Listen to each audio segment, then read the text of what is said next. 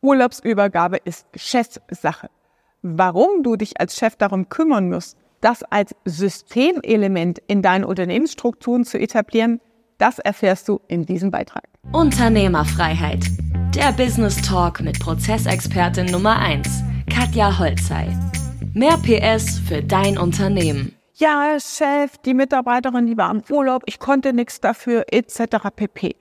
Du regst dich wieder über deine Mitarbeiter auf, weil in der Urlaubszeit Durcheinander entsteht und die Urlaubsvertretung nicht funktioniert. Ich sag dir was, Urlaubsvertretung ist Chefsache. Und zwar nicht, dass du die Urlaubsvertretung übernimmst, sondern dass du ein System schaffst, wie Urlaubsvertretung überhaupt sinnvoll funktioniert. Ja? Das heißt, wenn du das System nicht glasklar definierst, dann passiert nichts. In den meisten Fällen ist es in der Praxis so, es gibt sehr engagierte Mitarbeiter, die für sich einfach grundsätzlich dafür sorgen, dass sie vor ihrem Urlaub gewissenhaft ihre Dinge abarbeiten. Aber es gibt durchaus auch Mitarbeiter, die so eine Urlaubssituation ganz gern mal nutzen, indem sie Sachen auf Schieberitis vor sich herschieben und so, ah, das soll dann der Kollege im Urlaub machen. Insbesondere, wenn es konfliktbehaftete Organisationselemente gibt, dass man dem Kollegen so richtig eine reinwirken kann, dann spart man sich solche komischen Sonderaufgaben extra auf, damit der es im Urlaub ausbaden darf. Ja? Und das ist Chefsache. Erstens, sowas zu erkennen, systemisch zu erkennen. Du hast einen Zirkus geschaffen, wenn du das zulässt. Und der Arbeitsplatz ist Ziel, den Kunden zufriedenzustellen und kein Zirkus. Ja? Also, es ist wichtig, dass du als Chef dafür sorgst, dass eine sinnvolle Urlaubsregelung stattfindet. Der erste Punkt, und der, der ist sehr, sehr wichtig und der muss eintrainiert werden, um eine sinnvolle und zielführende Urlaubsvertretung zu haben und hinbekommen zu können, ist erstmal als Spielregel festzulegen, dass keine neuen oder offenen Arbeitsvorgänge in den Urlaub gepackt werden. Das heißt, dass in der Woche, in der letzten Arbeitswoche vorm Urlaub, alle Dinge, die das Tagesgeschäft betrifft, die offene Vorgänge betreffen, erstmal abgearbeitet werden sollten und nicht liegen bleiben, dass Fristen für nach dem Urlaub vor, im Voraus natürlich eingeplant und geprüft werden. Weil es bringt natürlich auch nichts, der Kollege oder die Kollegin kommt am Mittwoch nach dem Urlaub wieder und huch, morgen ist ja eine Abgabe. Oh Gott, oh Gott, jetzt habe ich die Frist. Wie soll ich das denn machen von heute auf morgen? Ja? Also die Vorausplanung in der Tagesstruktur ist hier eine wesentliche Grundvoraussetzung. Und da siehst du auch, warum es Chefsache ist, weil das sind Dinge, die du über deine Spielregeln in deinem Unternehmen natürlich als Leitplanken ganz klar definierst und sagst, so läuft das bei uns, bevor jemand in den Urlaub geht. Weil was passiert, wenn du das nicht als Regel festlegst, dann passiert immer Folgendes, dass die Verantwortung, und das ist das Wichtigste im Thema von Aufgaben, nicht nur die Aufgabe, das A, sondern auch das V, die Verantwortung getragen wird für das Ergebnis. Das heißt, ich fühle mich als Mitarbeiter für das Ergebnis verantwortlich. Und wenn du keine Spielregeln dazu schaffst, und das nicht schriftlich manifestierst und festlegst in deinen Unternehmensstrukturen, wird das auch alles missachtet und jeder macht, wie er es für richtig hält oder in den meisten Fällen halt gar nicht. Das heißt, Urlaubsvertretung ist Chefsache, indem du die Spielregeln erstmal dazu definierst. Dann ist natürlich das Thema Urlaubsvertretung aus zwei Seiten zu betrachten. Es gibt immer die Phase vor dem Urlaub, im Urlaub und nach dem Urlaub. So, das heißt, es ist auch in der Übergabe zwischen Kollegen und Vertreterregelung sehr, sehr wichtig, dass vor dem Urlaub eine Übergabe stattfindet. Der Idealfall ist, 80 Prozent der Tätigkeiten sind erledigt, sind äh, so verschoben und so terminiert, dass sie erst nach dem Urlaub wieder relevant sind. Weil wir wollen ja natürlich nicht, dass der Mitarbeiter, der die Urlaubsvertretung macht, Doppelarbeit leistet in dieser Zeit und du dann andere Probleme dadurch kassierst. Ja? Das heißt, wichtig ist hier zu gucken, dass 80 Prozent der Aufgaben, vielleicht auch Projekte, so abgeschlossen sind, dass sie diese Wartezeit, diese Urlaubszeit gut überdauern können.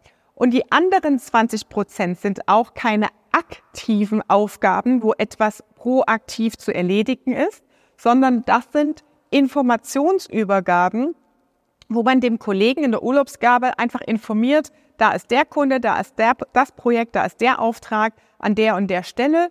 Den und den komplizierten Hintergrund gibt es. Da solltest du einfach einen Blick drauf haben, falls der Bauträger, der Kunde oder der oder der anruft. Ja, da und da findest du die relevanten Informationen oder das und das ist die richtige Aussage dazu. Ja, also das ist mehr so ein Informations-Tracking-Modus an 20 Prozent Aufgaben, wo man weiß, wenn etwas passieren sollte in dieser Urlaubszeit, dann ist da auch ein Ansprechpartner da, der auch weiß, was zu tun ist.